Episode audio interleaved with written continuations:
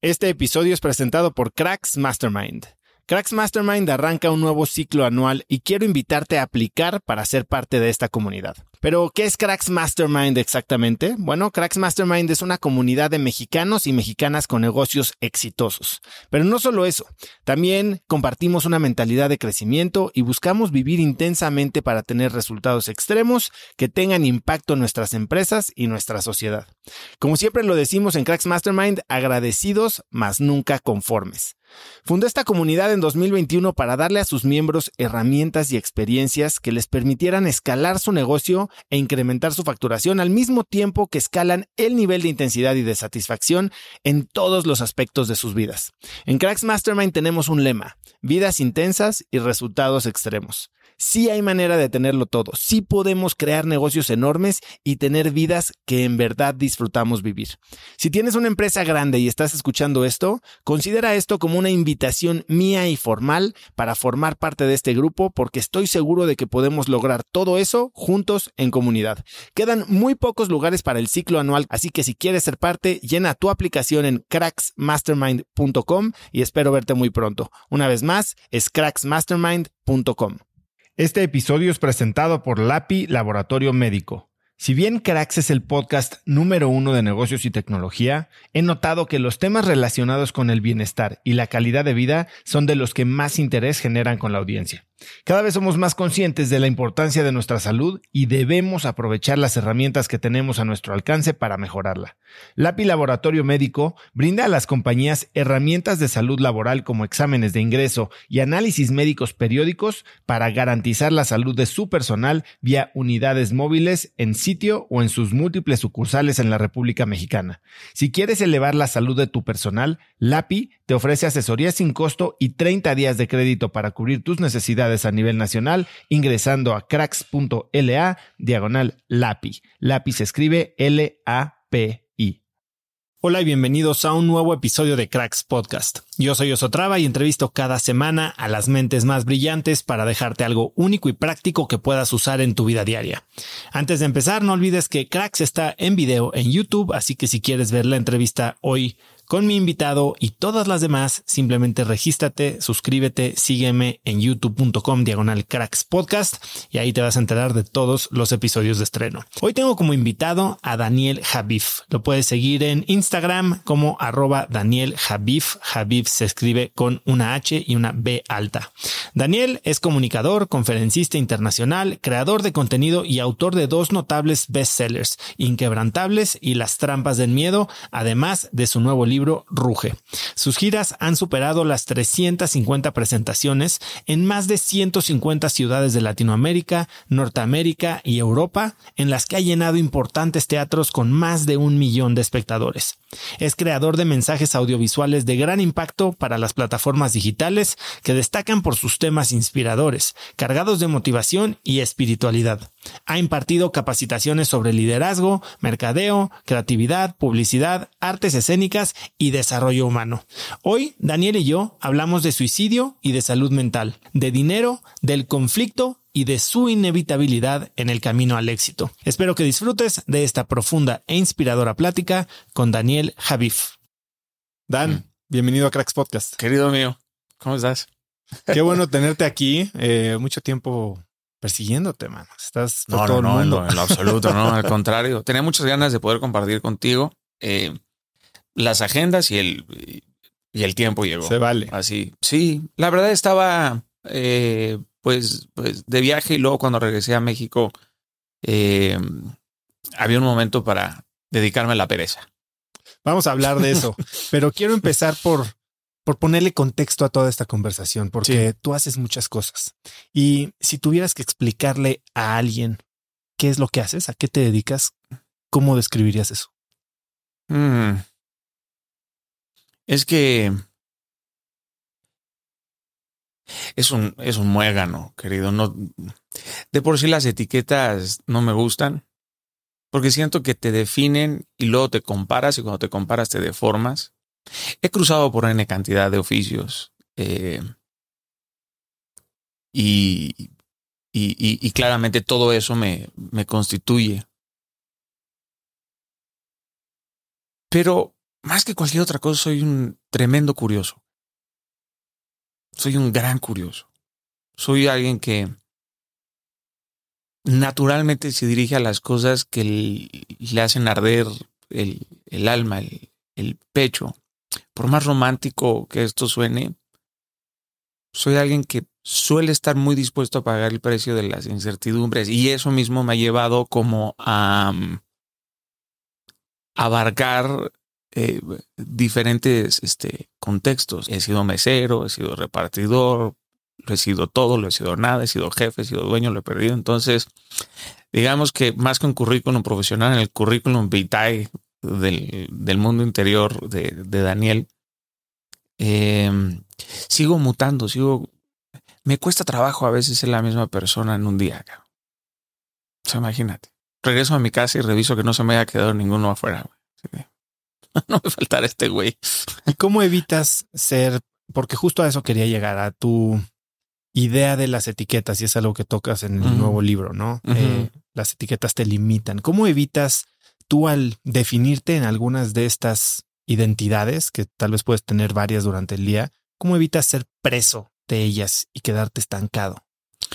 Lo que, lo que pasa, claramente cuando hablo de estas identidades no me aproximo desde la postura de la psicología, sino porque caería inmediatamente en, en una estructura de, diferentes personalidades. Y no es precisamente eso, sino soy alguien que vive expandiendo esa propia personalidad. Eh, he ido encontrando mucha libertad en no ser ningún oficio, porque soy más que eso. Aunque no me llamara Daniel, seguiría siendo yo, ¿me entiendes? O sea, como que no considero que estoy contenido. Esta pregunta de a qué te dedicas es como decirte, déjame saber cuánto respeto te voy a dar, ¿no? O sea, dependiendo de lo que me respondas, es la cantidad de respeto que te voy a dar. Entonces, hay gente que en la calle me encuentra y me dice, ah, este, tú eres actor, ¿verdad? Sí, a ver, llora. Ah, cabrón. Pues para la siguiente te digo que soy proctólogo, ¿no? A ver si me pides que te revise. Entonces, esas cosas, eh, soy más incómodo que cualquier otra cosa. O sea, si yo tuviera un buen oficio, sería alguien muy incómodo eh, para, para la vida, a lo mejor. Y a veces sí esa misma piel me, me aprisiona, ¿no? Porque el, el, personaje, hay un libro de, de, Pirandello que se llama Siete personajes en busca de un actor, ¿no? Y es extraordinario porque um, los talentos son como entidades. A veces te posesiona, a veces este talento toma tal fuerza que hay otros talentos que a lo mejor no son matrices y, y los guardas en el, en el cajón. Y yo soy alguien que quiere explorar pues todo lo que hay adentro de, de, mí. Claramente no siempre lo puedo lograr al, al, al máximo nivel de la virtud. El individuo de hoy está dispuesto a inmolar su identidad con tal de formar parte de la sociedad, ¿sabes?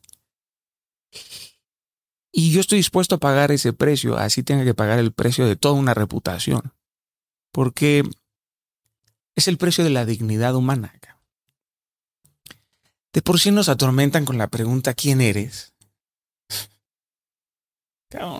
no, no sé quién soy todavía, sigo construyéndome, ¿no? Supongamos que sabes quién eres, ahora aceptas quién eres. Y luego, ¿estás dispuesto a ser quién eres en una sociedad que te acepta tal y como no eres? No me afianzo en, en ninguna de estas historias, ¿no? Eres conferencista por el momento. Ah, eres escritor por el momento. Y si mañana quiero ser chef, güey. Y si quiero cantar. ¿Por qué no puedo? O sea, ¿por qué? Claramente el, mercado puede aplaudir muchísimo las especializaciones, por supuesto, si vas a ser médico, por favor, ¿verdad? Pero sin ti hay, hay, hay, aguas que se agitan, hay, una, hay un tormento creativo, hay una necesidad de explorar todo esto que acontece adentro de ti. Pues quiero hacerlo. Y de por sí, pues en mí hay muchas divergencias, ¿no? Porque puedo ser extraordinariamente ordenado, disciplinado, tiránico. Con, cuando agarro un talento o algo que me gusta, puff, ¿no? O sea, lo puedo llevar a niveles este, casi caóticos, ¿sabes? Necesito correrme de mi propia vida, ¿no? Es como, suéltame un, un poquito. Por eso el tema de las etiquetas y nos hacen daño, querido, porque nos reducen. Aparte, las palabras tienen un significado y un significante. Entonces, esa es la enorme diferencia entre conocimiento y entendimiento. Cuando tu mamá te dice haz lo que quieras, significa haz lo que quieras. Cuando tu vieja te dice haz lo que quieras. Yo llevo 21 años casado, cuando mi esposo me dice haz lo que quieras, ya sabes que... que exactamente eso no. ya sabes de que... Entonces lo que... Las palabras, el vocabulario eh, claramente tienen un, tienen un trabajo extraordinario, ¿no? Programan no nada más nuestra lingüística, sino toda la bioquímica de nuestro cerebro, etcétera. Por eso no me dejo etiquetar. O son cosas que me, que me angustian. Y hablas de estar dispuesto a asumir los costos. Son decisiones. ¿Cómo evalúas el costo-beneficio cada vez que estás contemplando salirte de esta zona de confort o de explorar un lado oscuro, vago, que tal vez nunca habías volteado a ver? Si estoy dispuesto a asumir las consecuencias y entiendo que vale la pena, que, que vale más el riesgo que la pena, porque luego hay gente que, que, valga la pena. A veces vale más el riesgo que la, que la pena. No soy alguien que se inmola, ¿verdad? A sí mismo en el nombre de la, de la incertidumbre. Solía hacerlo de, de más chamaco, de, de, mucho más joven, sí. Solía ser alguien más impulsivo. Porque luego la incertidumbre, en mi caso, suele sacar los mejores talentos que estaban guardados en mí. Dame un ejemplo. Renunciar a cinco clientes el un mismo día porque ya no los toleraba y pagaban claramente el 70% de la nómina de mi compañía. Ya no puedo. No quiero. Me voy a dar el gusto de correr a mis clientes yo. ¿Por qué? Porque cuando sabes cuánto vales, dejas de dar descuentos. Se acabó. No voy a seguir negociando con las migajas. Se acabó. No, no más. No, es que yo tengo quien me cobra menos. Pues yo tengo quien me paga más, canal. Lo siento chamaco de 25 años. Pero eso me llevó a reestructurarme en dos segundos, ¿no? A mutar. Me quité una cachucha y me ponía otra. ¡Puc! Y claramente, pues siempre he tenido de mi lado a, a, mi esposa, ¿no? Que es extraordinariamente pragmática, ¿no? ¿Qué acabas de hacer? Pero bueno, la, la, las voluntades en el, en el, en el matrimonio y, y, ese tipo de acompañamiento, pues me ha permitido también este, levantarme de, de, de, decisiones que han sido de mucha entraña. Esta impulsividad que a veces te puede llevar a lugares muy equivocados y a veces te puede llevar a aventuras este, extraordinarias. Pero no me gustan los hubiera porque para mí sí existen, ¿sabes? Y existen para atormentarnos. Hubiera hecho. Ay. Claramente si esto no pone en riesgo tu salud, la vida de otros y eres un egoísta, ¿no? En donde pones en riesgo otras cosas, pero pues si tienes esa capacidad de soportar, yo tengo la piel bien curtidita, querido. Ese es el asunto. Tengo la piel muy, muy curtida. Pocas cosas me hacen temblar el, el pulso. Cuando hablas de haber corrido a clientes, que es algo que mucha gente me pregunta, oye, no puedo soltar a este cliente. Siempre se puede. ¿Qué lenguaje usaste para tener estas conversaciones? Eh, yo soy de llamadas, no me gustan los, los, los mensajitos, esa historia del de, de, hacer las cosas por correo electrónico, aunque eso forma parte de la estructura de alguien este, sensato, profesional de nivel. Eh, recuerdo que le hablé al... Yo dirigía muchos casinos. Yo trabajé para Las Vegas eh, mucho tiempo y operaba muchos, muchos lugares en, en México. Y el, el, director de operaciones, me acuerdo que era un, un colombiano ¿no? y un español. Y les dije, eh, o sea, quien da resultados se ahorra las explicaciones. Y yo a ustedes les he dado extraordinarios resultados. Y ustedes juegan con mi tiempo. Y ya no quiero eso. No, mira, lo que pasa es que ya, ya no quiero eso porque es intolerable, entonces voy a dejar de funcionar con ustedes. La extinción de, de, un compromiso tiene muchas fases, ¿no? Profesional y personal. Y uno se puede dar cuenta cuando ya te empiezas a ofender por todo, ya, ya, ya empezaste a llegar a la primera fase de la extinción de un compromiso profesional. Ya me ofende que no me respondan, ya me ofende que no me contesten, ya me ofende que se tarden en recibirme. Y yo soy alguien muy puntual, a mí me gustan las, la, la, puntualidad, soy alguien que respeta mucho el, el tiempo de la, de la gente. Y, y, durante mucho tiempo en mi vida esto fue un, un problema grave, porque cuando, cuando, tus estándares empiezan a afectarte en tus relaciones con las personas que amas, uno tiene que tener la capacidad de ser flexible. Y yo era muy rígido, de joven era muy rígido. Entonces me empecé a dar cuenta que ya esto me ofendía. Luego ya apareció la duda y la duda te mina, te divide, pack. Entonces ya tu cabeza empieza a decir, ¿y esto vale la pena? ¿Y cómo, por qué estoy haciendo esto? Ah, qué extraordinaria ganancia tengo de este, de, de, este proyecto, ¿no? O sea, las igualas están preciosas, increíbles. Yo operaba 100, 120 personas. Y ya cuando me di cuenta que estaba frustrado, dije no. Dije no, porque esto, esto me está desmantelando por dentro. Llevo el enojo a casa, no, no hay esta simbiosis, no hay, no hay sinergia ¿no? entre mi hogar y mi trabajo. Y eso comenzó a afectarme. O sea, que alguien te responda un correo electrónico seis días después o siete días después, a mí por lo menos me puede, en ese momento me volvía me volví a lo que decía, saben que ustedes a lo mejor, eh, yo soy un proveedor de ustedes, ¿no? Pero yo llegué a esta plataforma como un socio en donde pongo el corazón, porque no, no vengo a, a, cobrar una iguala, nada más. El jefe hace las cosas mientras que se le pagan, pero cuando cruzas esa línea hacia el liderazgo y realmente te asocias con alguien que te contrata, pues pones razones del corazón o nada más de la, de la mente, como diría Pascal. Entonces, recuerdo que le llamé a los dos, les dije, muchachos, este, ya no estoy dando el 100% de mí. Y esto me angustia muchísimo. Y ya no deseo trabajar con ustedes. No quiero ya trabajar con ustedes. No, mira, Daniel, este, entiendo que esto ha sido equivocado, estamos en una reestructuración, lo, entiendo. Cuando ustedes se reestructuren, me avisa. Por favor, me avisa. Yo voy a estar ahí en donde ustedes están y si nosotros regresamos y reestructuramos un nuevo pacto, en donde hay cosas para mí que son de sensibilidad, que forman parte muy importante de mi manera de trabajar con alguien. No, no estoy tratando de decirte que esta es la forma en la que a huevo tienes que trabajar conmigo, pero esta es la forma en la que a mí me gusta trabajar. Y me temblaban las patas, ¿eh? Como, como Bambi, querido. Porque estaba deshaciéndome de un porcentaje muy, muy importante. Pero a veces cuando llegas a la cumbre no es la vista que tú esperabas. Y dices, y luego estaba en la para, como para qué. Y sabes que el individuo es muy reactivo a las pérdidas pero no te pones a pensar en todo lo que puedes ganar si sueltas esta carga extra, ¿verdad? O sea, tengo que perder a lo mejor estos miles para pensar en los millones. Y ese salto no es que te dé miedo darlo, sino no te da miedo no llegar al otro lado.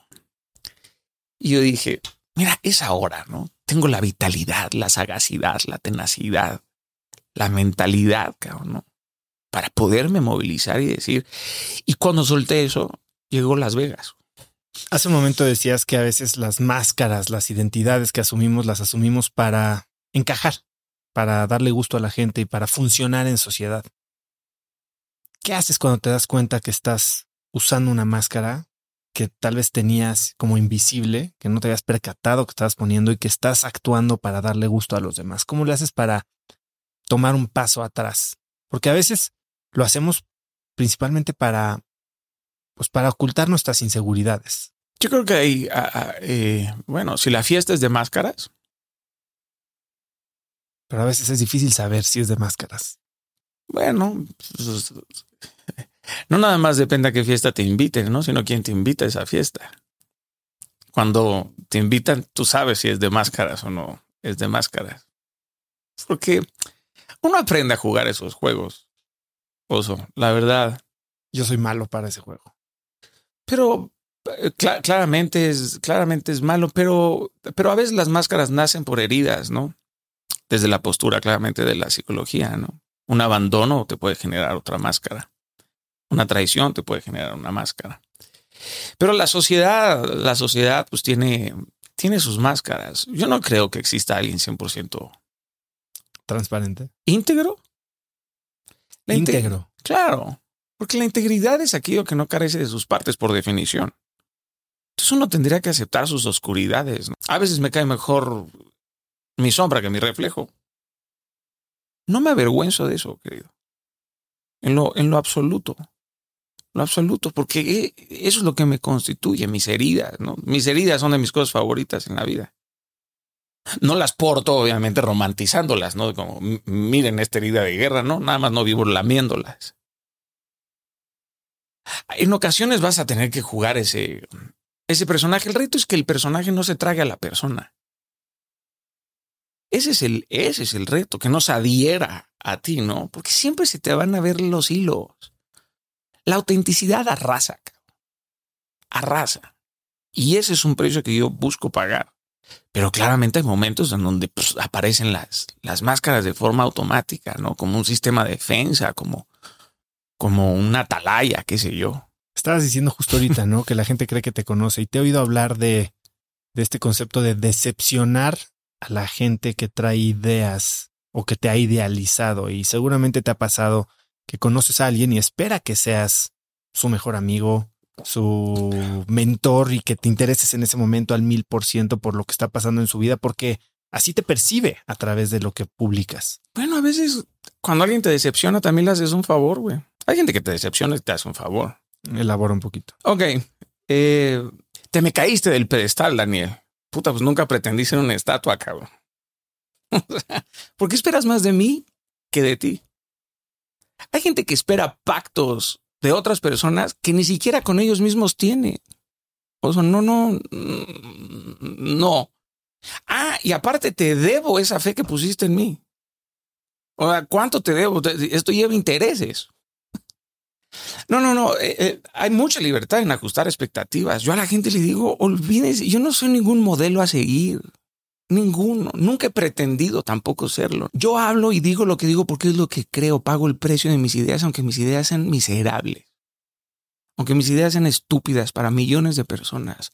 Lo siento. A lo mejor no se han dado cuenta que les hace falta información para entender mi idea. O a lo mejor hay tontos que no entienden tus ideas que supuestamente son tontas. Que las ideas se peleen. Pero ¿por qué tenemos que pelearnos nosotros? Si no compartes conmigo, nuestras diferencias no deberían de ser acantilados, deberían de ser puentes. Esto no se trata de yo tengo la razón, yo tengo la razón. Si piensas que ya lo sabes todo, carnal, pues estás listo para morir. Entonces, cuando yo decepciono a alguien, cuando alguien me escribe, puta, me decepcionaste, Coño, lo siento muchísimo, cabrón, pero es probable que nos haga falta tiempo para platicar y mediar a lo mejor esta, esta decepción, ¿no? Este, yo cuando alguien me ve pues, tomándome una cerveza porque piensan que yo amo, yo amo a Dios, amo a Cristo. ¿Por qué tomas cerveza? Soy más perseguido por la religiosidad, ¿no? Por la policía celestial. Bueno, lo siento. Dices palabras altisonantes. Sí, son, son palabras altisonantes, no son maldiciones. Hay gente que te dice te amo con odio en el corazón. Yo hablo así, soy sinaloense, cabrón. ¿Qué te digo? sales más limpio de un baño que de la boca de mi mamá. me explico. O sea, ¿por qué, por qué me tengo, por qué, por qué me tengo que avergonzar de esto? O sea, como por, por qué. Ah, y en el paso te voy a decepcionar. Sea, imagínate estar atado a esas expectativas. Las expectativas pisan muchísimo. Muchísimo. Las expectativas de tu editora, de la mía, de tu esposa, puta, de tu equipo. Mames, les voy a fallar. Ay, espérame, vamos, vámonos, vámonos. Vámonos tranquilitos. O sea, cada vez que tengas sueños grandes, te vas a meter en situaciones de conflicto.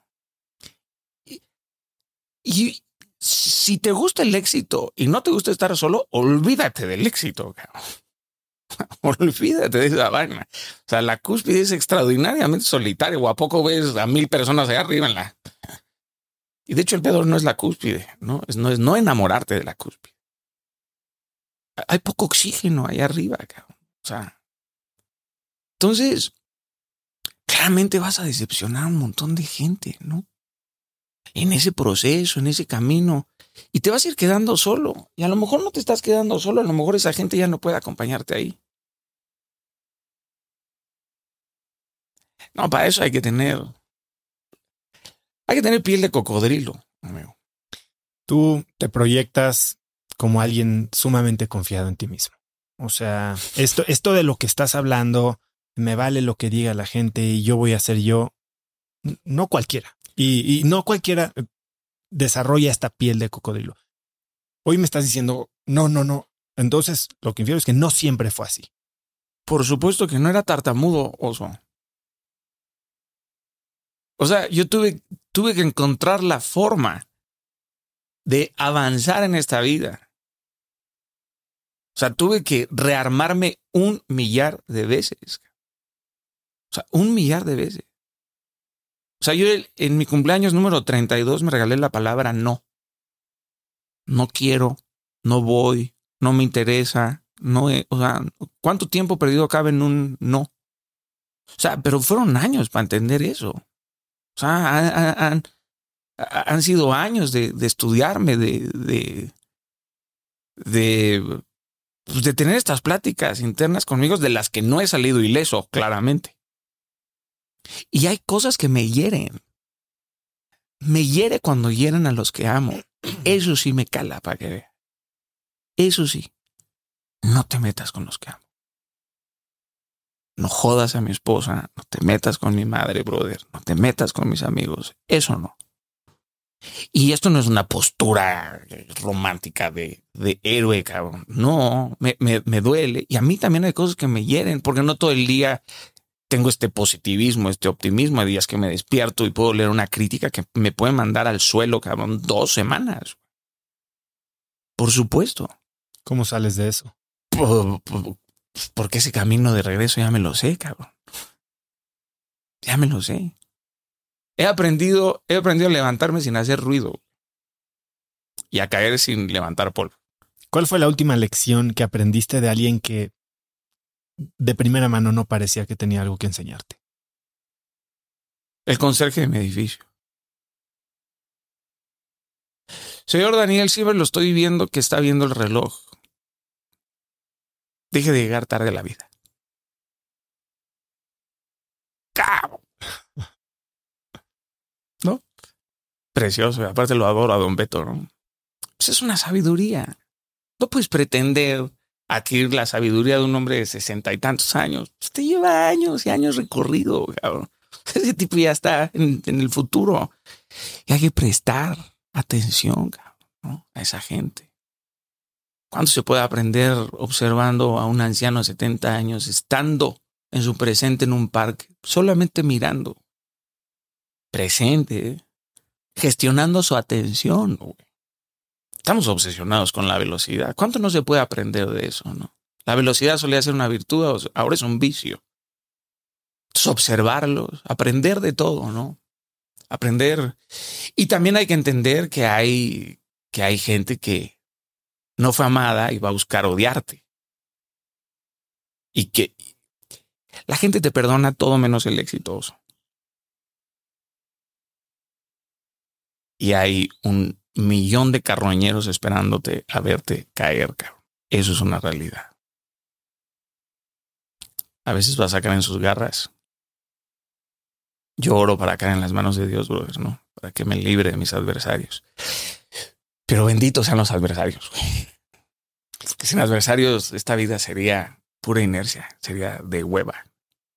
En el libro me sorprende que dedicas un buen cacho. No sabía qué esperar yo del libro. Y, veo que es como un compendio de varias herramientas y saltas de un tema a otro que al final parecen unirse como en una filosofía de vida que, como dicen, la filosofía no se platica, se vive, ¿no? Y eso es lo que me estás diciendo. Pero hablas, le dedicas un buen rato a hablar del suicidio. Y me sorprendió una frase que dices, hablo de esto porque yo sé lo que se siente, yo ya estuve ahí. Háblame de ese momento. Lo intenté a los 14 y a los 32 años. ¿Qué situaciones estabas viviendo? Bueno, a los 32 años yo venía de un, ya sabes que hay como etapas, ¿no? O, o temporadas que se convierten en estas temporadas de tormentas perfectas, ¿no? Y dices, bueno, este, puta, ¿cuántas tormentas me hacen, me hacen falta, no? Y yo estaba pasando por una enfermedad que se llama Lyme disease. Entonces, durante nueve años estuve enfermo de Lyme disease. Que es algo no se lo deseo a nadie. cabrón, Cuando eras niño. No, no, no, no, no. O esto fue a los 32. No, yo tengo dos años de estar este, curado de Lyme disease. Yo tengo dos años apenas. Y yo empecé a perder, eh, bueno, empecé con dolores musculares, este, luego, eh, ya sabes, eh, temas gastrointestinales, eh, temblores, taquicardias, Pérdida de foco. pérdida de foco, este, este brain fog famoso. Pero después llegaron las lagunas mentales, entonces yo perdí la capacidad este, pues, de, de retentiva, ¿no? Y para alguien como, como yo en mi caso, pues tu mente es eh, muy, muy, muy importante, ¿no? Eh, mi esposa terminó puta, bañándome, este, no me podía levantar de la cama, a veces duraba siete, ocho días este, tomado en la cama y pues el, diagnóstico cuando me hicieron la punción lumbar es estás infestado el corazón, el cerebro y bueno, probablemente termines en una, en una silla de, de ruedas, ¿no? Hay gente que logra curarse a, a los dos meses y hay gente que nunca logra curarse porque es una, es una bacteria extraordinariamente este, inteligente y, mutante, ¿no? Se puede meter casi casi a nivel subatómico del, del, del ADN, la, la borrelia, y si viene con otras coinfecciones, babesia, etc, etc, etc. Entonces hay un, ah, pues, adentro de ti hay un, hay un caos, ¿no? Entonces, cuando empiezas a, a ver que, que estás menguando realmente, que te estás marchitando poco a poco, poco a poco. Cuando sales de tu casa y no sabes cómo regresar a tu casa, entonces, eso es una angustia que yo no se lo deseo a nadie. ¿no? Es ese día donde me quedé parado y dije, wow, wow, wow, wow, wow, wow, y el suicidio, en mi caso, no es algo que planeé, sino simplemente la emoción se me estrelló a 300 kilómetros por hora, ¿no? ¡Pah! Yo estaba en el tercer piso de mi oficina. Y me sentí muy avergonzado de pensarlo.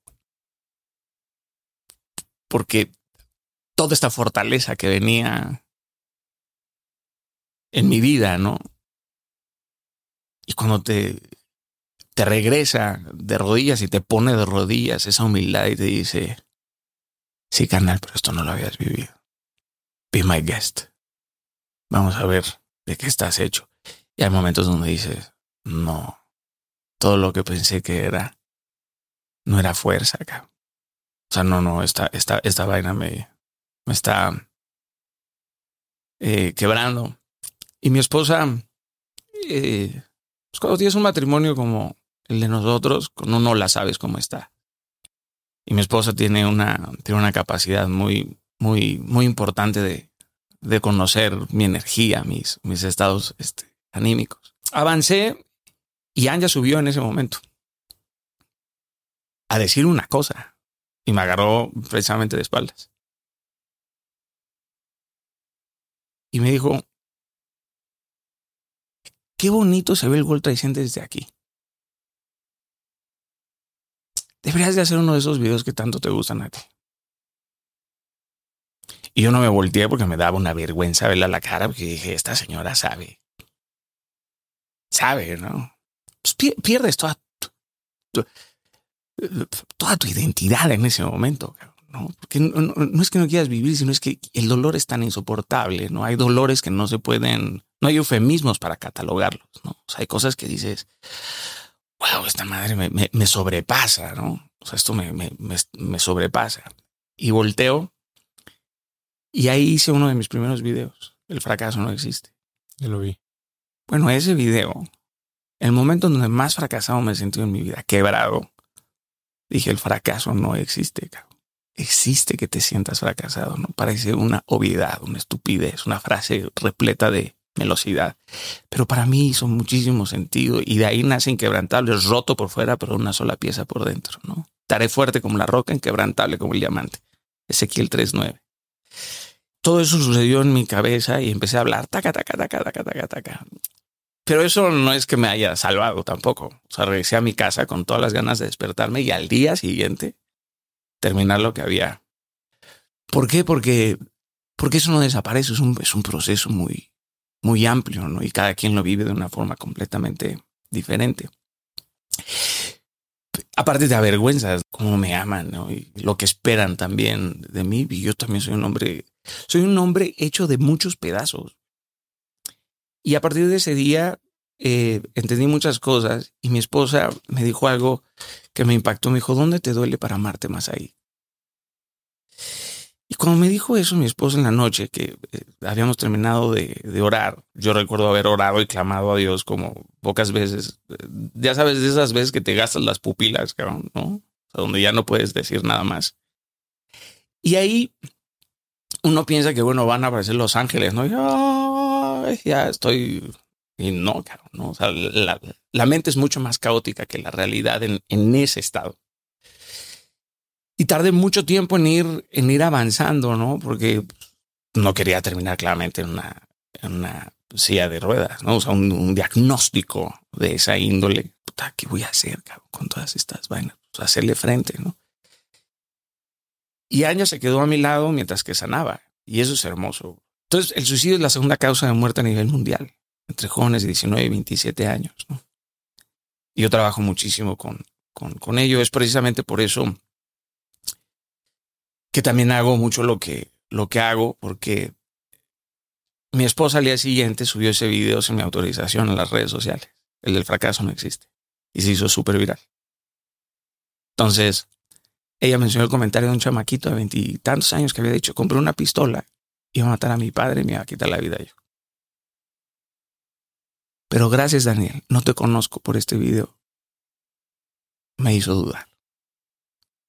Ahí es donde entiendes que cuando partes tu dolor, que del dolor pueden nacer cosas hermosas, que de estas heridas un día pueden nacerte estos ramos extraordinarios. Quiero amarrar esto con algo que mencionaste hace un momento, ¿no? Que el dolor o contar nuestros dolores parece deporte nacional y todo el mundo quiere ganar. Tú haces este video no con, no desde un pedestal de profesor, me queda totalmente claro, pero mucha gente podría pensar que el que habla a una cámara, el que como que habla del otro, desde el otro lado, del problema resuelto. Y, y tú me parece que lo que estás haciendo es compartir tu camino, construir en público. ¿cómo evitas de repente creer que ya te la sabes, no? Porque a veces, bueno, aprende más el que enseña que el que, que, el que escucha, ¿no? El, el, profesor. Ah, y yo así empecé, yo, yo empecé compartiendo mi propio camino de, pues también de, de fracaso, de descubrimiento, de, de desasosiego. Eh, y en este, en este repetir de lecciones que tal vez escuchaste de otro lado, al que se las estás diciendo es a ti mismo. Uh ¿En qué momento o cómo evitas creer que ya, que ya pasaste, ¿no? Y, y o, o, asumir este rol de falso profeta, que es algo que uh -huh. te han llamado. Uh -huh. Ay, me han dicho cosas peores. Siempre estoy aprendiendo, querido, y desaprendiendo sobre todo. De verdad que nunca me he sentido un maestro. Puede parecer que tengo la intención, pero lo que hago, y lo hago de forma genuina, es dar estas recomendaciones por por el camino por el que yo he cruzado. Eso no significa que lo que yo he vivido le vaya a servir a otro. Pero en este buffet gigantesco del ecosistema digital, pues considero que puedo aportar, aunque sea algo diminuto, al bienestar de otras personas. Y también sé que lo que digo es porque proviene de una experiencia. Una experiencia que ha tenido buenos resultados al final de la, de la historia. Pero sigo siendo pues muy joven, muy joven, me hace falta un millar de cosas por, por aprender y siempre estoy aprendiendo de, de todos. Pero también lo, lo digo porque he cruzado esas tormentas y he logrado regresar a buen puerto. No nada más he logrado regresar a buen puerto yo solo, sino con mi tripulación. Entonces, pues, me he ido certificando, ¿no? Poco a poco, la vida te va certificando. Eh, también hacerle más caso a la escuela que a la vida. No sé si sea una forma muy sofisticada hoy por hoy de, de, avanzar. Hay, hay muchos aprendizajes que uno, puede, que uno puede compartir. Y también creo que guardarte esos aprendizajes, pues, no está del todo bien, ¿no? No está del todo bien. Comparte lo que sabes, o lo que consideras que sabes, o tu experiencia, o lo que has vivido. Jamás he pretendido estar en un pedestal ni moral ni intelectual, ¿no? No me considero ni una mente vulgar, ni alguien con un intelecto prestado. No, soy un tipo que me gustan las verdades sencillas, me, encantan las obviedades, ¿no? Me, fascinan, ¿no? No carecen de, de verdad. Y trato de no martirizar a quien me escucha también. O sea, trato de que lo que digo sea fácil de entender. No, mira, uh, déjame explicarte la vida. Creo que así hay varios. No seas mamador, ya, por favor. Oye, ¿podrías decir que no sabes algo? Please. De verdad, please. Oye, ¿sabes esto? No. Y no pasa nada, cabrón, no. Hoy por el momento eres conferencista. Y uno de los conferencistas, si no es el conferencista más exitoso de América Latina. Gracias, querido. Par de años, 320 shows producidos por ti. La mayoría de ellos, sí. Por un, por un enorme equipo. ¿Cómo te preparas antes de subirte a un escenario donde te van a ver miles de personas? Eh, oro, querido. Yo soy un tipo que ora muchísimo, oro con, con, con mi equipo, digamos como esta eh, tradición o pequeña liturgia. No, no, no siempre tengo ganas de salir. A veces me da miedo. Muchas veces, me ha dado muchísimo miedo. ¿A qué? Puta. Mira, querido, el día que me presenté yo en el Radio City, me dio un ataque de ansiedad, men, antes de salir. Hace 14 años yo le había mandado una fotografía a mi esposa. Yo tenía todavía el pelo largo. Eh, yo había ido a Nueva York a entrevistar a, Shakira.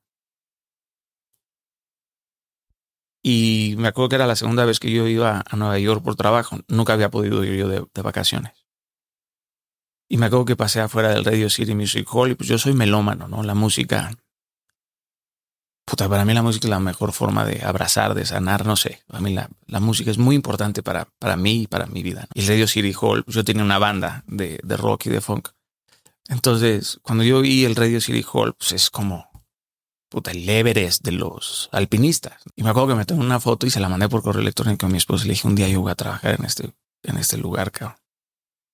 El Radio City Music Hall de Nueva York. 14 años después, el mismo día que yo mando esa fotografía, me estoy presentando en el Radio City Music Hall. ¿okay? 14 años después. Ahora podrás imaginar pues, todo lo que pasaría en mi cabeza, ¿no? Lo que nada más prender las luces de ese lugar, nada más prenderlas, cabrón, significa algo. Y ver pues tu nombre en esa marquesina es como, ok, te puede llenar de emoción, pero al mismo tiempo te cagas de miedo. Entonces, eh, wow, esto es todo lo que quería que sucediera, ¿no? Dios me dio el, regalo, ¿no? La, bendición, fui disciplinado, tenaz, sagaz pero llegó el momento, ¿no? Y con ustedes, Daniel Javi. No puedo salir. No puedo salir, no puedo salir, no puedo salir, no puedo salir, no puedo salir, no puedo salir. A veces necesitas que te empujen.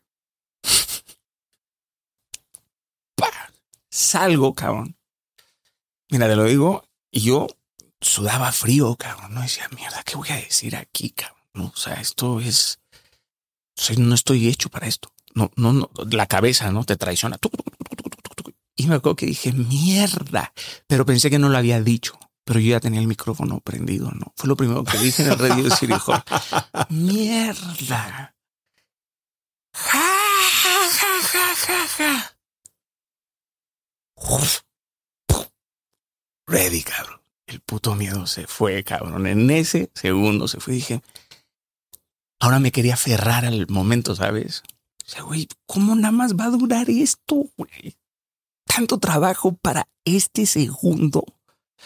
No, quiero que me vuelvan a presentar, güey. ¿Cómo salí así? Porque dije, y, y puta, los primeros 20 minutos la cabeza era como, qué pendejo, no mames, esto, ya sabes, ¿no? Esta tiranía del, del autosabotaje, ¿no? Esta, este intento de fingir perfección.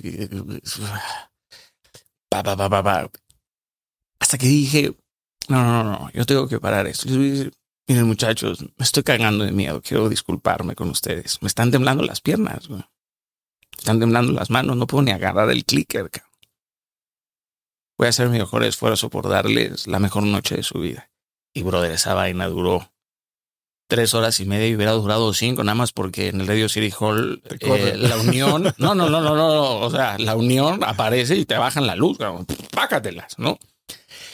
Y fue una noche, brother, este, inédita. Hicimos el Luna Park, el, el día del Auditorio Nacional aquí fue como bolas, brother. Y sabes que es no aferrarte a eso. No, no me puedo valorar por lo que produzco. No, no quiero, no quiero estar condenado a estas vainas, no, o sea, estos estándares. Y yo creo que le pasa a mucha, a mucha gente, pero es algo que amo. Lo amo con todas mis ganas. Y lo digo de verdad en serio. No, no sé vivir sin, sin hacer eso. Y lo hice durante años sin que me pagaran un peso. Habré dado 100 conferencias gratis. Habría dado conferencias. La primera conferencia que di fue delante de 300 psicólogos, cabrón. 300 psicólogos. Me hago que salí de ahí y le dije a mi esposa, ¿cómo lo hice? Y me dijo, de la chingada, bro. lo hiciste muy, muy mal, Dani. ¿Qué es esto, bro? Lo vamos a seguir haciendo, ¿no? Llegué a pagar para que me dejaran hablar en universidades, ¿no? Y me juntaban a 20, 30 chamacos. Y ahí tenías a los chamacos. Y yo echándole ahí bolas, ¿no? Puta, sin micrófono, sin luces, sin nada, a capela casi, casi, a voz de pecho, teatro griego, Pero pues cuando estás determinado, cuando dices, esto es, aunque lo consiga a medias, esto es. Hoy has compartido escenarios con presidentes, cantantes, artistas, políticos, de todo tipo de gente. Y hace poco estuviste con Jordan Peterson. Ajá. Eh, psicólogo también, con algunas visiones de la vida, eh, algunas que compartes y algunas que claramente son opositoras, ¿no? Una de las cosas que él resalta mucho es el tema de la importancia de los mitos y las historias y, y algo que, que tú haces mucho es contar historias y muchas de tus historias, si bien partes son de tu vida, muchas son de la Biblia. ¿Qué tanto Jordan Peterson, algo lo que habla también es como la historia no es tal cual como la se cuenta, sino que tiene una parte más eh, relacionada a la interpretación que le da cada quien de acuerdo a sus vivencias. Y lo decía mi mamá en esa silla, la entrevisté ahora por sus 70 años, ah, dos semanas después de que le dio un infarto, entonces fue una, una, sí, casi no se hace. Pero me decía, ¿sabes qué? A mí no me importa si fue así como pasó, eso fue como yo lo viví y es lo único que me interesa. Eh, contar mi versión. ¿Tú qué piensas sobre cómo cuentas las historias, cómo las interpretas? ¿Es, fact o es una interpretación, sobre todo hablando de la Biblia? Bueno, yo, yo, lo, yo lo tomo. Tiene dos senderos. Ok, Jordan lo que hace es una, una disertación, una interpretación eh, desde la dimensión claramente del psicoanálisis, lo cual me parece extraordinario porque él hace esta digamos, hace esta disertación del Pentateuco, ¿no? Hasta, hasta Deuteronomio. Si no me equivoco, no sé si él ha hecho los, los evangelios, pero comienza con, con, con Génesis. Eh, para mí, Jordan está en el proceso de, de Saulo de Tarso en camino a Damasco para convertirse en Pablo, ¿no? Eh, y Dios se lo va a encontrar en el, en el desierto. Es, es, es, un proceso, le están jugando un jaque mate para mí, desde ahí arriba. Por más que se eleve la mente,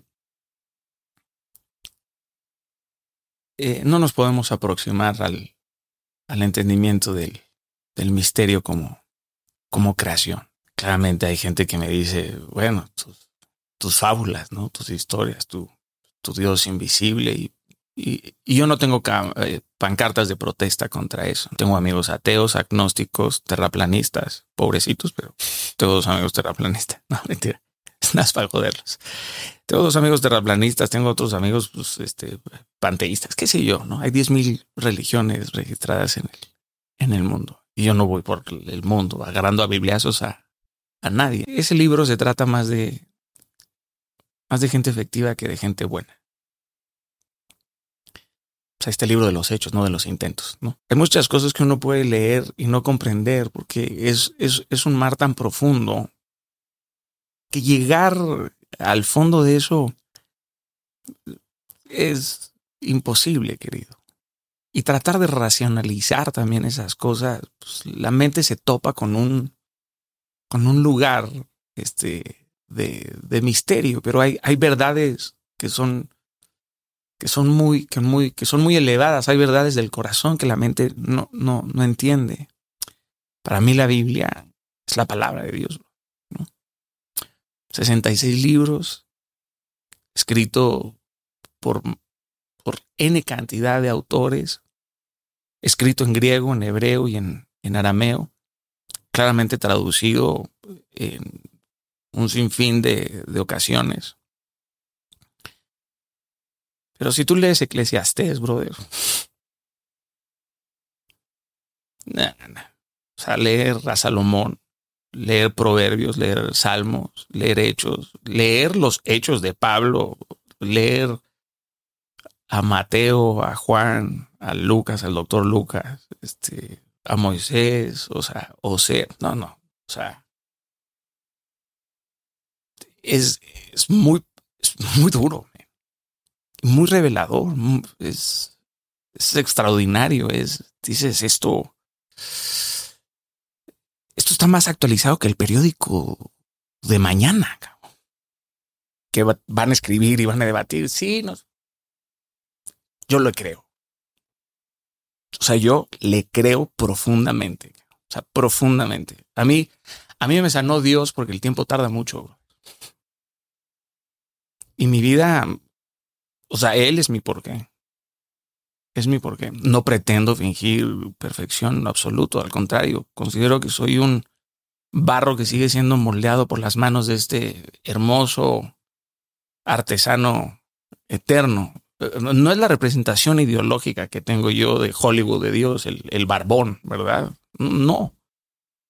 Pero hay, hay, hay algo que sostiene a este cosmos atado en funcionamiento, ¿no? En, un equilibrio extraordinario. Abre los ojos. O sea, el mundo que nos rodea no nada más es bello, es abrumante. El mar, los cielos, las montañas.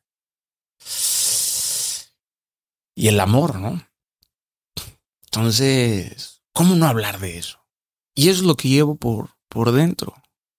Y esto, claramente, cuando lees la Biblia, pues hay cosas que no entiendo. Cosas que no entiendo. Wow, pero esto por qué? No tiene, no tiene razón de ser, ¿no? ¿Por qué esta ira? ¿Por qué esta muerte? ¿Por qué este proceso? ¿Por qué esta tentación? Pero hay otras cosas extraordinarias, ¿no? O sea, el Cantar de los Cantares es el libro más sensual y erótico y poético que he leído en mi vida. Olvídate del Marqués de Sade o de Wilde. Ah, cuando, cuando lees esto, cuando realmente la lees y la estudias y buscas vivirla, y no es porque te aprendas este versículos, ¿no? Yo también conozco gente que me dice, yo llevo 40 años en Cristo, puta, pues Cristo no lleva ni un día en ti, bro, ¿no? Porque, y, y, y entiendo que la religiosidad ha hecho muchas veces más su trabajo. Olvídate la religión, la religiosidad, ¿no? O sea, amar más las reglas que a la gente, ¿no? estar dispuesto a dividirnos en el nombre de tradiciones o liturgias. Pero lo que yo leo en la Biblia es un Dios de amor, ¿no? O sea, un Dios de, de, de, amor. Y me, y me vuela la cabeza.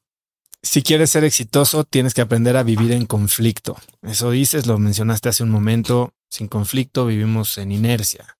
Em, pero también dices que hay que ser inteligentes, ¿no? En cómo escoger o cuándo escoger batallas. Em, mucha gente cree que estar en paz es vivir sin conflicto y que todo eso está bien. Tú tienes una visión opuesta de eso y dices que al contrario, hay que aprovechar estos momentos. ¿Cómo, cómo distingues cuándo vale la pena pelear y cuándo no? Yo siempre deseo que me aborde un anhelo por el que valga la pena persistir, ¿sabes? Creo que todos nos hemos descubierto en algún momento de nuestra vida trabajando 48 horas sin sentir hambre, sin haber perdido nuestra energía vital, ¿no? Porque hay algo que nos está que nos está alimentando, que va más allá de una conveniencia. Cuando avanzas con, con el hambre de las conveniencias, eres insaciable. Insaciable. Siempre vas a querer más y más. Entonces caes en este hedonismo. Decía Séneca, lo cual me encanta. Un pobre no es aquel que no tiene, sino aquel que precisa mucho. Y esto siempre me llevó a pensar, ¿para, para, qué, ¿para qué hago las cosas? ¿Para qué, quiero, ¿Para qué quiero esto? ¿Cuál es mi apego a este, a este deseo? Y siempre el reto de lo que yo hago es que eso que hago no me posea a mí. O sea, que yo no sea poseído por algo, ya sea por algo material o por un éxito o por un aplauso, sino que mi principal motivación sea descubrirme quién soy yo cuando estoy haciendo eso, cuando estoy abalanzándome a hacer eso. Entonces, ¿cómo escoger las batallas? Pues cuando uno jerarquiza sus prioridades. Hay gente que quiere tener ocho días a la semana, ¿no? Me hace falta tiempo. No, te hacen falta prioridades. Estás metido en un sinfín de cosas que realmente son irrelevantes para tu propósito. Hace un momento hablaste de tu definición de éxito y te he oído decir que el único fracaso es ser exitoso en las cosas incorrectas. Para eso hay que definir cuáles son las cosas correctas, ¿no? Hoy, ¿cuál es tu definición de éxito? Y la segunda pregunta sería, ¿eso ha cambiado? Considero que una actitud de éxito, bueno, si nos vamos a la etimología de éxito, exit, salida, entonces podríamos decir que éxito es más como sales del lugar que cómo entras, que cómo llegas, ¿no? ¿Ya ves que a la gente se le conoce más por cómo se va que por cómo llega? ¿Por qué lo dices? Pues porque cuando llegan pueden llegar con un sinfín de cosas, güey. Este, qué sé yo, este, fuegos artificiales y te deslumbran. ¡Wow! Deja que se vayan, güey. deja que se vayan. Tú deja que se vayan y vamos a ver, ¿no? Por eso, por eso considero que el, si hacemos una analogía entre el alpinista y el Sherpa, el alpinista sube a la cumbre sol. O por lo regular sube sol. Esto no es nada contra los alpinistas. Pero los Sherpas han subido tantas veces, cabrón. Suben, bajan, suben, bajan, suben, bajan. Nunca se enamoraron de la vista, cabrón. Nunca. Se conocen el camino de subida, de bajada, entonces eso te convierte más en un coleccionista de cumbres y de caminos y de rutas. De hecho, creo que se mueren más los alpinistas en la cumbre que en la base, ¿no? Sí, de bajada.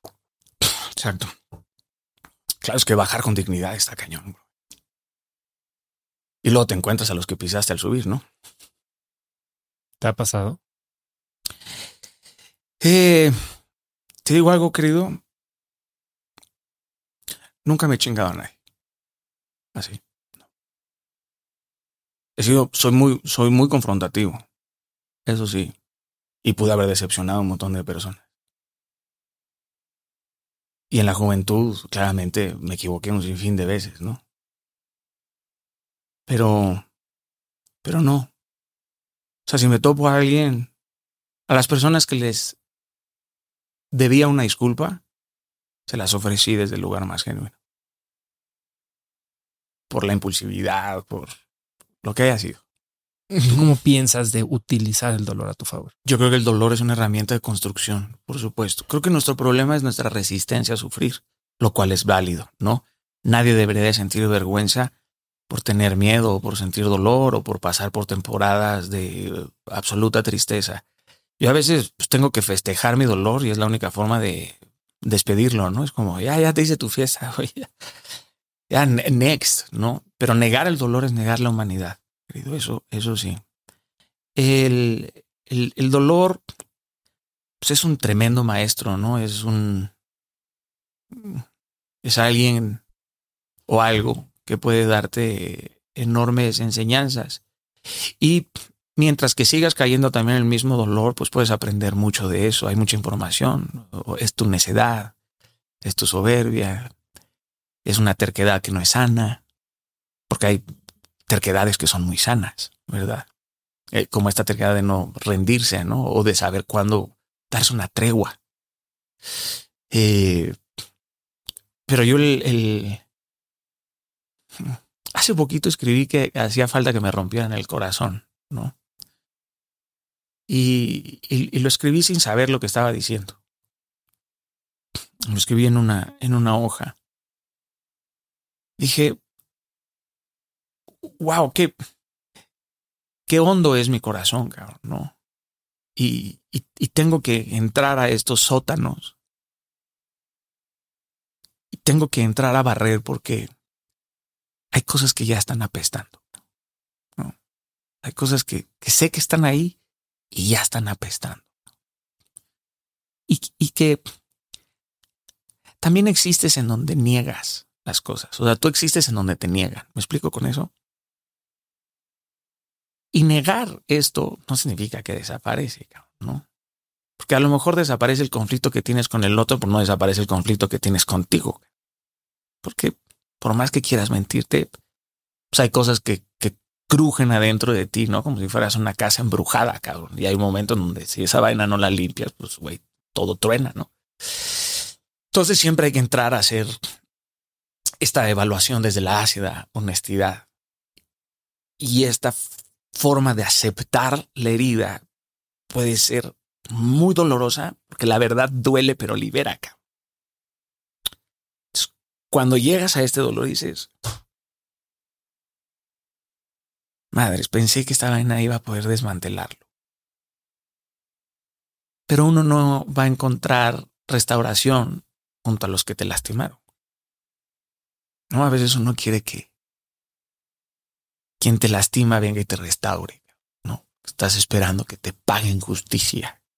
Hay un momento en donde uno tiene que voltear y decir, Voy a tener que surcirme esta mierda yo solito. Y supura, y supura. Y tienes que dejar de lamerla, ¿no?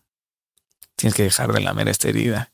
Pero que estoy aprendiendo en este, en este proceso. Y a veces la vida te enseña a querer más, pero menos personas, oso.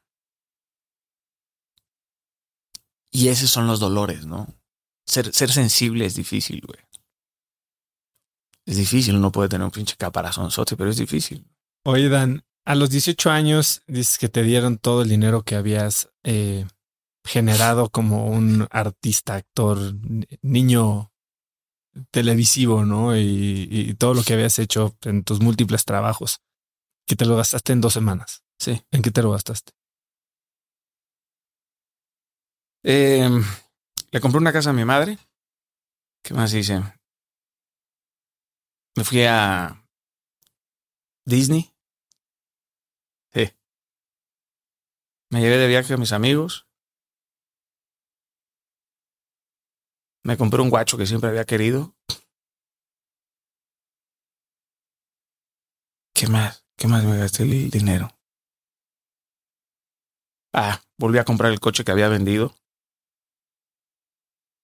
pues en cosas, en cosas, este, materiales. Hoy, ¿cómo piensas el dinero? Eh,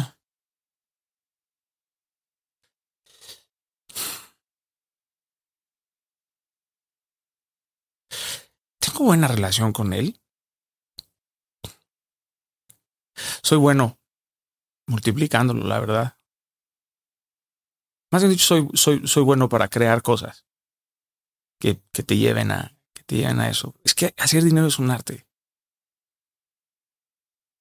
Y se tienen que conjugar un sinfín de virtudes para producir este dinero. O sea, ser puntual, pues cuesta cero pesos, güey. ¿no? Ser educado cuesta cero pesos. Este. El ser alegre cuesta cero pesos. ¿no? Como dirían, como dirán este, los, los chinos, quien no sabe sonreír que no abra una tienda, güey. ¿No? Entonces, yo, yo, yo soy, soy, soy bueno en eso. El, el dinero. No me gusta la representación que hoy por hoy hay del que tiene dinero. Aunque muchas veces la representación del adinerado suele coincidir con un canalla. Creo que lo que odiamos en sí es la representación de, de ese adinerado, ¿no? Y yo creo que se puede ser adinerado y ser honrado también, ¿no? Eh, aunque últimamente, puta, se hacen unas, este, unas fiestas por decir esta historia de pobre pero honrado, ¿no? Eso significaría que no se puede ser rico y honrado, ¿no?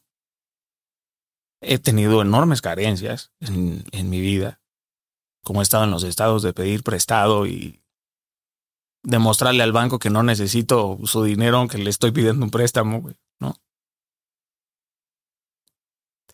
Nunca, nunca ha sido algo que me, que me mueva.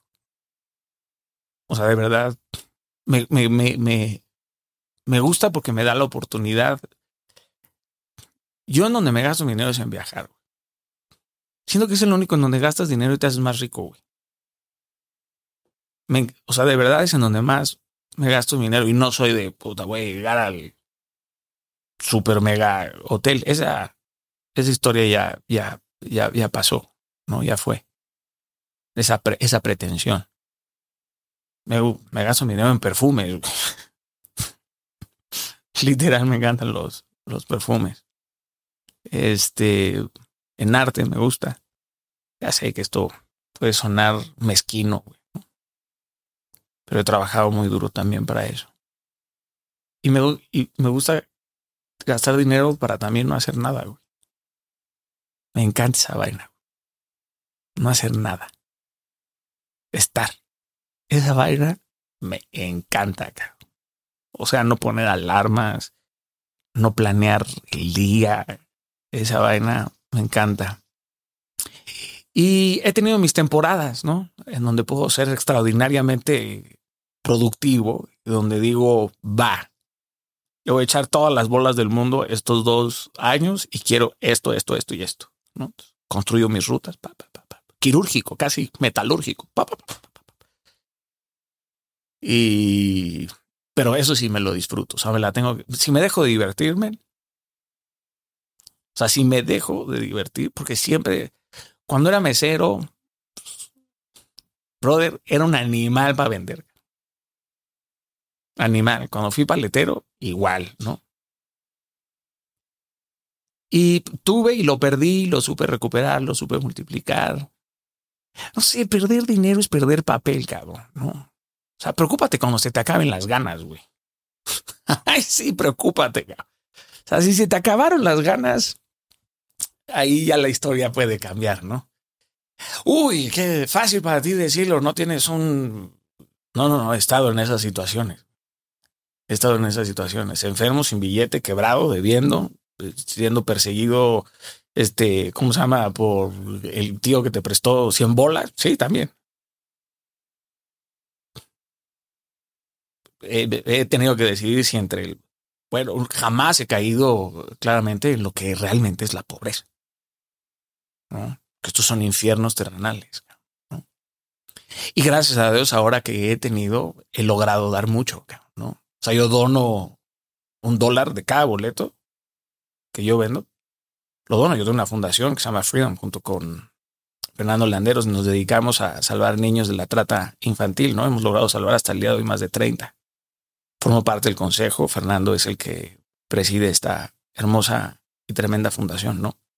Tengo mi proyecto en las cárceles, donde visito las cárceles de, del país y voy ayudo con temas legales, ¿no? Pagando abogados, pues, porque hay lo que necesitan son abogados, ¿no? Entonces, pues, mi esposo y yo siempre hemos encontrado la forma de gastarnos nuestro dinero, ¿no? Pero sobre todo gastarnos nuestra vida. Hay gente, hay gente muy rica, brother, que nunca se gasta la vida. Esos sí son los miserables.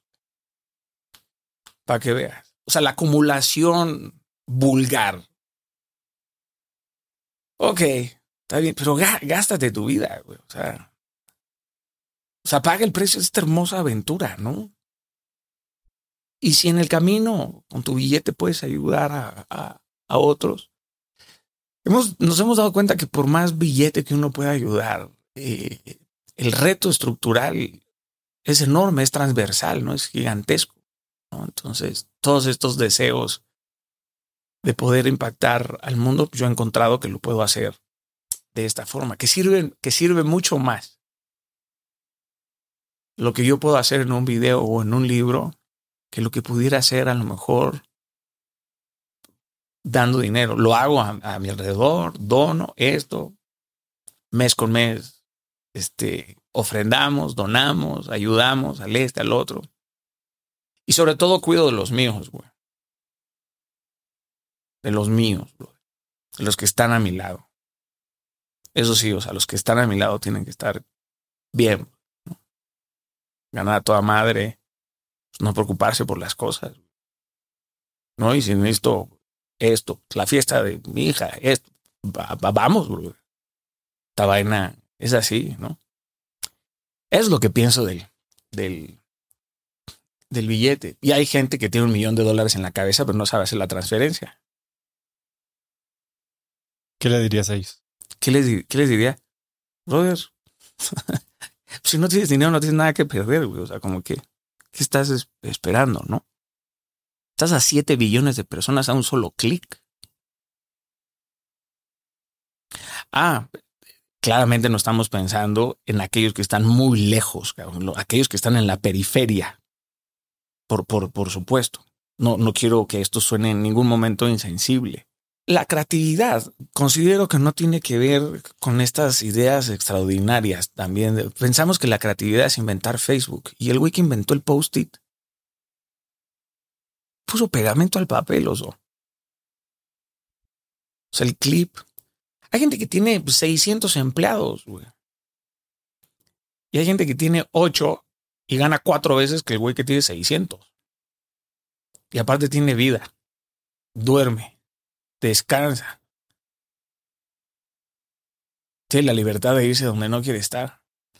¿Qué quieres? ¿Para qué quieres? O sea, ¿qué, qué es lo que quieres? ¿Qué tipo de, de rico quieres ser, cabrón? Hay un momento en donde lo estructural, lo básico, hay un momento donde pasas de una línea de cantidad de billete donde lo básico está más que satisfecho, cabrón. Ya todo lo demás pues proviene de la vanidad, del vacío o del deseo, de la pasión, de lo que tú quieras.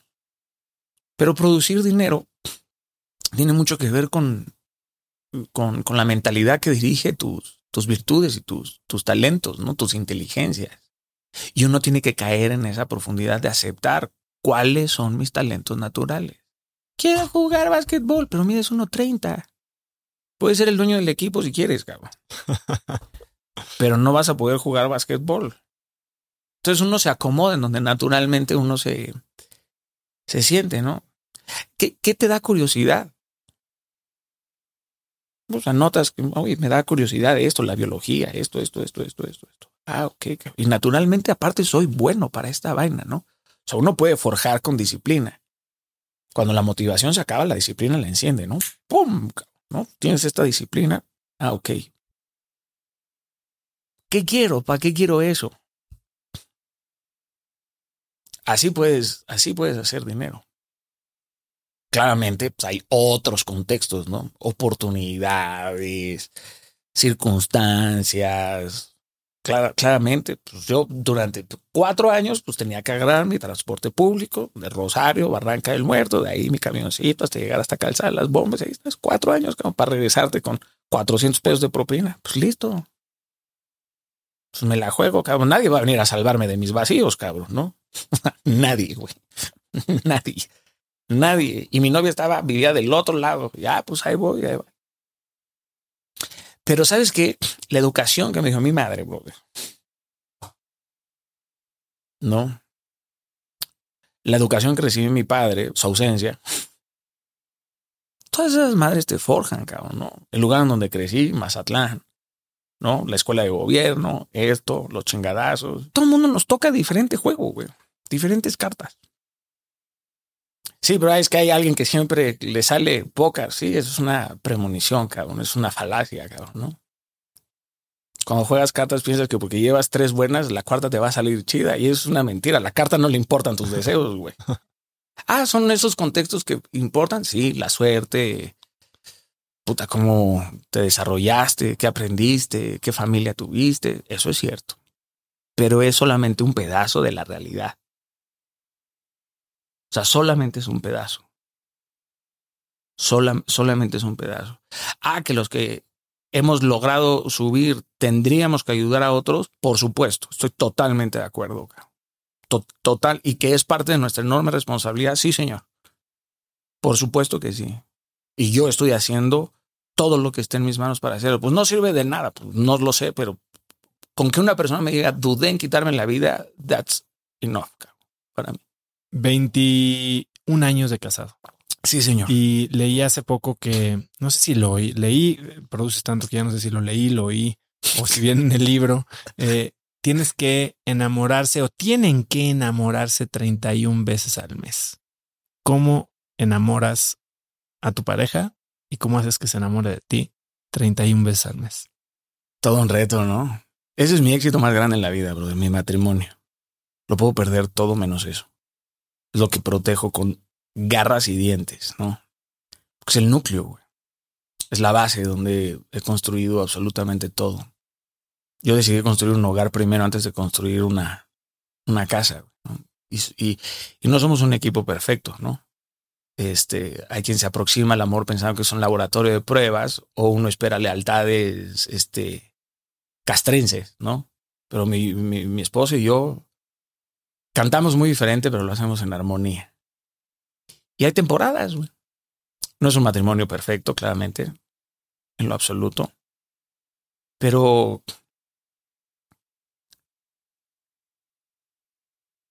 es, es lo más hermoso que puedo construir en mi vida. Y trato a mi esposa como una princesa porque fui educado por una reina, la verdad, cabrón, ¿no? Por mi madre, o sea, es una mujer que me enseñó a respetar, a, a cuidar, a acompañar. Y, y en mi matrimonio, pues somos tres, querido, una vez más, ¿no? Dios, ella y yo. Y hemos aprendido a perder. Nadie quiere vivir con alguien que se la vive derrotándote. Yo, yo no derroto a mi esposa. Y lo hacemos para que gane el matrimonio, oso. Y hay veces que la, que la quiero matar y ella me querrá matar a mí. O sea, vivir con un güey como yo tampoco debe de ser muy sencillo, cabrón, ¿no? Es, esta pasión, es... Y el mundo gira y la señora ha girado conmigo, cabrón, ¿no? Y ni siquiera está atrás de mí, ni a un lado de mí, no, no, no. Entonces ella va como 20 pasos adelante de, de mí, ¿no? Y le ha aprendido a amar completa, güey, no por partes. O sea, mm, el amor lo soporta todo, cabrón. El, el amor que es una decisión, ¿no? Ese milagro. Cuando dices, no sé cómo, pero tenemos que encontrar la forma de mejorar esto. Pactos. No. Me han llamado eh, de las peores formas por creer en la fidelidad y, y en la monogamia, ¿no? Yo creo en eso,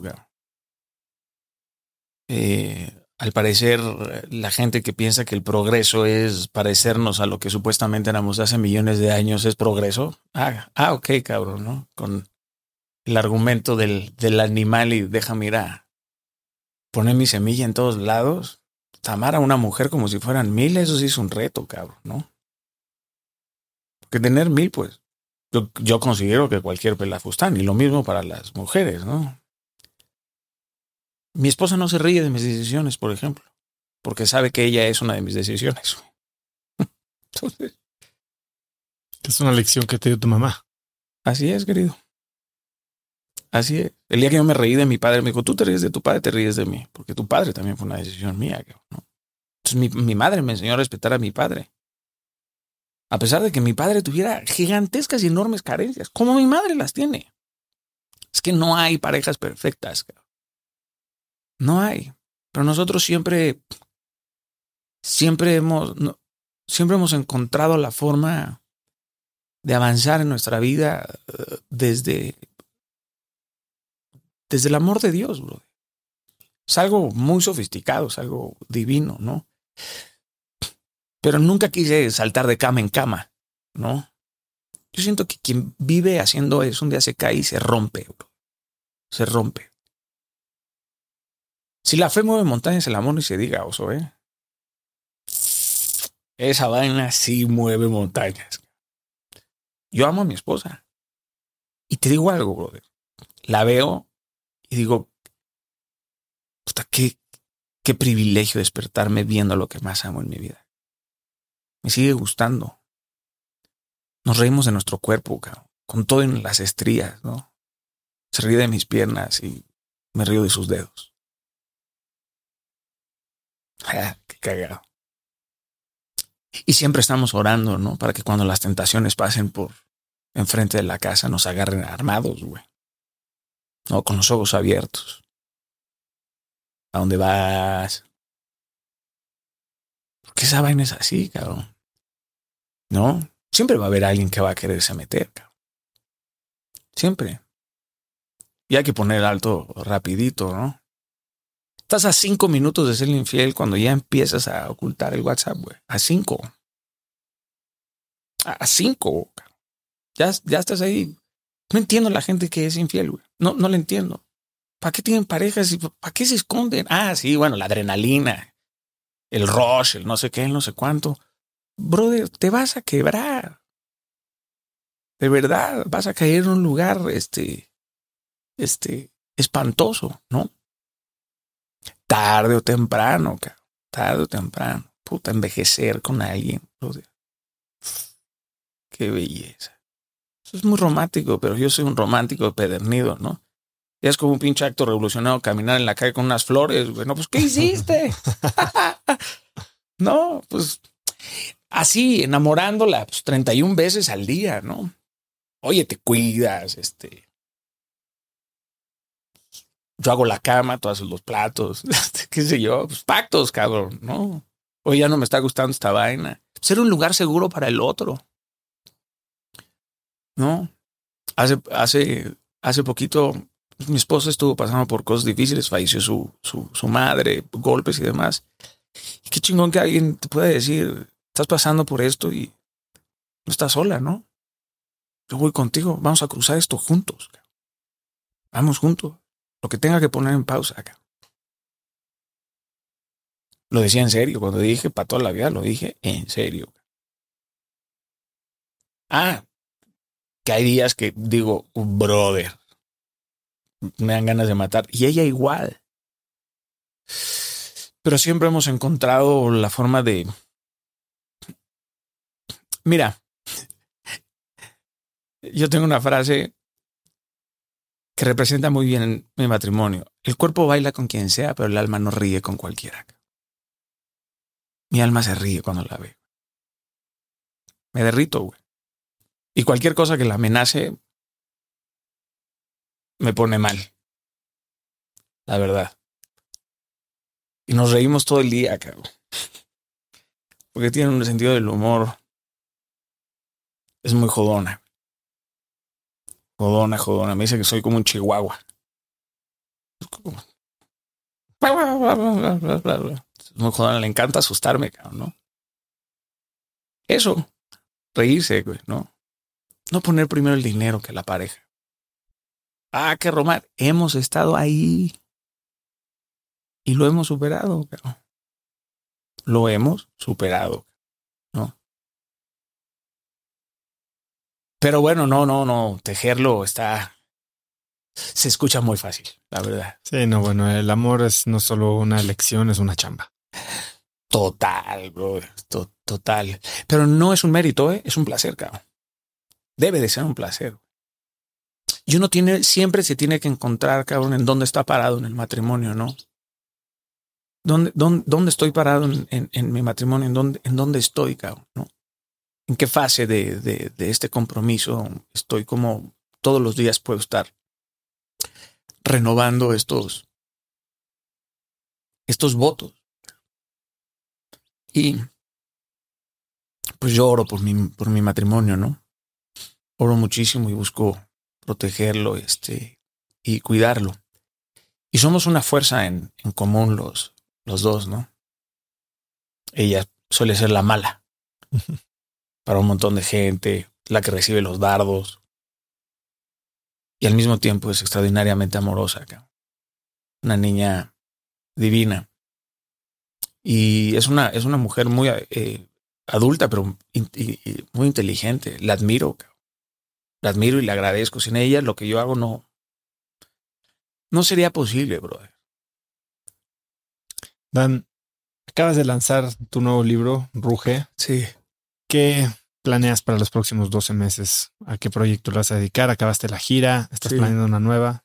Eh, bueno, voy a estar de gira con el, con el libro, eh, que gracias a Dios y al, y al, público nos honró con, con el número uno en el, en el lanzamiento en, en toda América eh, y se sigue manteniendo dentro del, del top 10. Así que tengo pensado viajar a diferentes países a donde están las ferias del libro. De hecho, ahora vamos a la, a la Filbo, eh, Colombia, vamos a Argentina, vamos a España.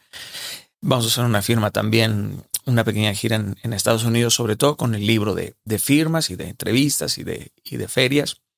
Eh, el tour de las, de las conferencias probablemente haga unas cuantas. Tengo ahora Costa Rica, que era algo que, que había quedado pendiente y haré probablemente un bimestre de, de, conferencias en octubre y noviembre, pero estoy, estoy enfocado en la construcción de otros proyectos este, empresariales. Yo siempre he trabajado mucho como white label y por primera vez, em, cuando me contrata alguna compañía para desarrollar ideas o para formar parte de su consejo este, empresarial, pues siempre ha sido únicamente eso, ¿no? Y ahora tengo el tiempo de volver a emprender eh, negocios que me... Que ¿Cómo que, ¿Qué Estoy, estoy, llevo dos años trabajando en el asunto de un, eh, de una marca de perfumes. Me apasiona, bro. Esa vaina, todo el día estoy oliendo cosas, ¿no? Y el, y el olor habla de ti aunque no hables. Entonces, y es algo que me apasiona, me parece un arte maravilloso, ¿no? Este, muy, muy místico. Y, y es algo que me gusta mucho. Entonces, el proceso ha sido larguísimo largo, largo, largo, largo, eh, para descubrir qué es lo que quiero hacer y tal. Y hace poquito eh, hice una, eh, la adquisición de, una, de un pedazo de una compañía que ya más adelante lo, la, la podrás este, ver. Entonces la, la estoy pues visualizando en una, en una expansión importante, ¿no? Ya tiene un, un, un market share importante en, en México ¿Qué industria es? Eh, sí, es de mm, productos de mm, como nutrópicos. Em, colágeno. Eh, yo llegué a ese, a ese, a ese lugar porque probé todo con el Lime. Todo. O sea, suplementos y demás y, conocí los, los peores y los mejores, ¿no? Y, y terminé entendiendo muy bien la industria también. Eh, y ninguno tampoco se acomodaba a, a mí, ¿no? Hay, hay, hay, hay, muchas grietas también en ese, en ese lugar. Los niveles de producción, de maquila, de distribución, etc. Es, es un universo este, gigantesco. Y decidí, más bien dicho, ingresar a una compañía que lo está haciendo muy bien en lugar de hacerlo yo y no se trata tampoco de Daniel Javi, sino la idea de otra, de otra persona más como este inversionista, ¿no? Eh, y bueno, eso fuera del, del, del conferencista, ¿no? Hay algo, esas cosas me, me entusiasman. Cumples 40 años este año. Ay, coño, sí. sí, sí. ¿Cómo te Es encuentra cierto. esto y qué diferencia versus cómo te encontraron los 30? Este. Está cagado pensar en eso, no lo había pensado. Parece luego que tengo una respuesta rápida, pero no. Aquí hacemos que parezca Sí. que contestaste en chino. sí. No, no pasa nada, ¿eh? No, no Es pasa broma. nada. Al contrario, cabrón. Este. ¿Sabes qué? Tiene muchos años que no festejo mi cumpleaños. Un rato, tío. La, los últimos cuatro cumpleaños he estado arriba de un escenario. Literal, Barranquilla. Y el anterior creo que fue Orlando. Ajá. Pues he estado haciendo lo que más me gusta, güey, ¿no? Trabajar. No sé, como que festejar. Festejo más casi en la semana, cabrón. Y no soy mucho de fiestas. Entonces, mi esposa me quiere hacer una fiesta, pero estoy ahí negociando que no lo haga. Eh, y los 30, los 30 me agarraron eh, de chicotazo. Sí, querido. Los 30 sí me agarraron de, de chicotazo. O sea, como que me, me dejaron este, madreadones, por lo menos hasta los 35. De los 25 a los 35. Este, sí fue una, fue una, fue una temporada este, de muchísimos, de más bajos que altos, la verdad. De mucha reconstrucción. Me encantaron. O sea, cuando ahora los volteo a ver para responder tu pregunta, puta, me encantaron. Esa madre me forjó, cabrón. O sea, me pasaron por fuego lento, ¿no? O sea, no, no quemada, no, no, no, fueguito lento, cabrón, fueguito lento. De eso que dices, este, ya suéltame. ya, sué- ya, ya suéltame. Esta sí ya, suéltame. Eh, y estos, estos, este último año también no ha sido fácil, a pesar de, que ha habido éxitos este, y cosas. No, no ha sido fácil, no ha sido, no ha sido fácil. Anímicamente no ha sido, no ha sido fácil. Porque estoy en un estado, sobre todo de. Mm, ¿Será que sí es- la crisis de los 40? ¿Cuántos años tienes tú? 44. ¿Y sí, y sí, te, y sí te pasó? Puta, para mí los 40 fueron un madrazo. Madres. Pues a lo mejor igual me va a pegar así de duro. Ya ves, los clichés luego no carecen de verdad, cabrón, ¿no? O sea, sí ya, te agarró ya la duro. crisis de los 40 le pasa a los 25 a la gente. ¿no? Claro, porque ahora la gente se hace rica a los 14, güey. Antes te hacías rico a los 50. Pero ¿qué fue lo que te pasó? Pues, mira, tú dices que los grandes cambios se dan cuando se cuestiona lo que nunca se ha cuestionado. Y yo llevaba 20 años sin cuestionarme quién era yo en realidad. Y digo, ya te regalé el libro y si te das una oportunidad Por vas a- supuesto, va a haber a muchas respuestas a eso. Pero es el proceso de pararme frente al espejo, que del que Mm. hablabas hace rato. Y, y tomar decisiones muy difíciles sobre quién era, qué quería hacer y, y repriorizar la vida entera. ujú. Un, dos, tres por ti, o sea, que estás detrás del. Órale. Eh, sí, no sé cómo me vayan a agarrar los, los, los, los 40. O sea, no sé si vaya yo a caer en alguna crisis este, eh, existencial. No, más bien dicho, yo he estado cansado. O sea, anímicamente he estado cansado. Bueno, pues que con el ritmo que traías, Sí, eso. Más bien dicho, he estado como. uh, uh, ha sido mucho, ¿no? Desde los seis años, querido, ¿no? Son muchos años de, de- de trabajo. Y no, no fue explotación infantil. Dan, para cerrar, que ya nos extendimos un poquito de lo que habíamos acordado. No si pudieras, si pudieras escribir un mensaje en el cielo para que millones de personas lo vieran, ¿qué diría? Ama, es más tarde de lo que crees. Eso. Ama. Dan, la verdad es que ha sido increíble poder platicar contigo. Me llevo muchas cosas que pensar, como te digo, más preguntas que respuestas. Eh, eres un crack, la verdad es que lo, lo, que haces y pues la independencia con la que lo haces le podrá gustar a gente, a otra no. Yo tenía antes de conocerte una percepción muy diferente, una preconcepción uh -huh. diferente de quién eras. Y ese día que nos conocimos, hasta se lo dije a mi esposa que para mí es alguien muy similar que lo que es para ti la tuya. dije, voy a platicar con él porque hay muchas cosas en las que no estoy de acuerdo y quiero ver de qué se trata. Y ese día dije, claro que sí, y entiendo las diferencias. Y, o sea, la mitad de las cosas de las que me hablaste el día de hoy son cosas que yo ni siquiera nunca he contemplado, ¿no? Eh, pero me encanta. Y Qué te vale, agradezco no. mucho estar aquí. Y Al bueno, contrario. sin mencionar que terminamos ese día en una de los. Tengo la foto más bizarra de mi vida. Yo creo que tú has de tener muchas así, pero en un escenario cantando tú, Arturo Elías y yo en un cantabar. Es cierto, es cierto, es cierto. Y estaban otros personajes. Había, había más, gente, ¿no? sí, sí, sí. Muy... Yo me acuerdo, yo iba con mi hermano y yo decía, y me fui.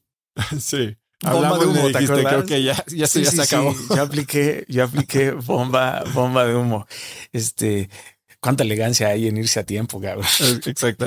hay mucha elegancia con super. Pero te quiero agradecer otra vez Al eh, estar aquí, compartirte así y dejarme a mí y bueno, a todo el mundo que esté cono eh, escuchando conocerte. Me siento, me siento honrado. Este, eh, bueno, gracias, brother. No, que Dios te bendiga en todo lo que emprendas hoy, mañana, siempre a tu, a tu equipo. Eh, que continúes haciendo eh, bien, brother. Y pues si no nos vemos este, después, nos vemos en el éxito o en el fracaso, o a ver en dónde nos topamos. Güey. Ahí nos encontraremos. ¿Dónde puedes seguirte la gente, contactarte la gente para quien no sepa? Eh, en Twitter, Instagram, YouTube, Facebook y TikTok estoy igual, arroba Daniel Javif, H-A-B grande y F. Si en ninguno está diferente, sí, arroba Daniel Javif. Ahí estoy. Y creo que en Spotify se, cuando subo los audios también ahí me pueden este, buscar. ¿Algo que quieras agregar? Este. Sueñen, cabrón.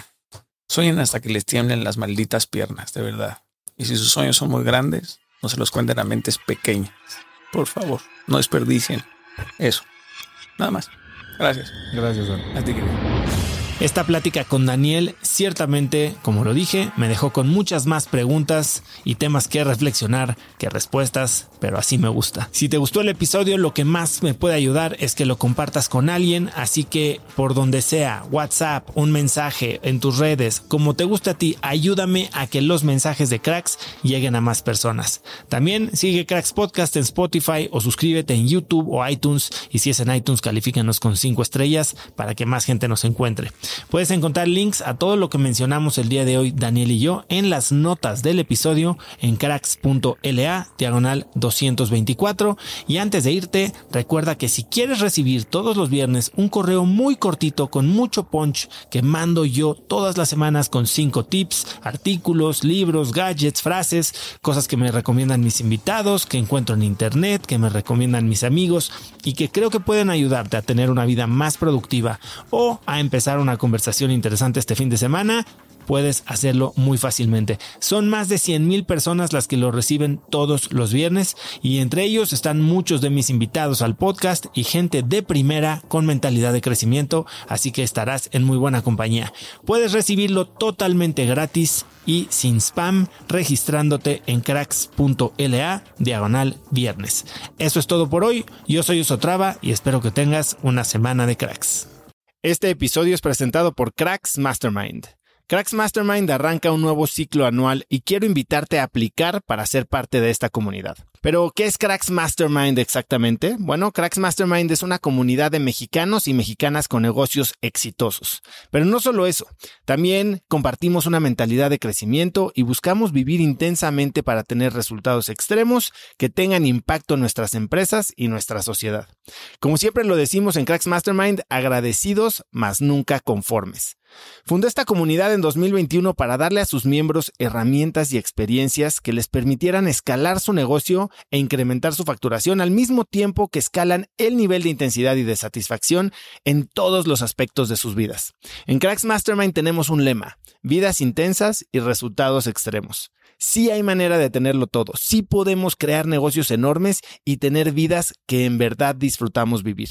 Si tienes una empresa grande y estás escuchando esto, considera esto como una invitación mía y formal para formar parte de este grupo porque estoy seguro de que podemos lograr todo eso juntos en comunidad. Quedan muy pocos lugares para el ciclo anual, así que si quieres ser parte, llena tu aplicación en cracksmastermind.com y espero verte muy pronto. Una vez más, es cracksmastermind.com.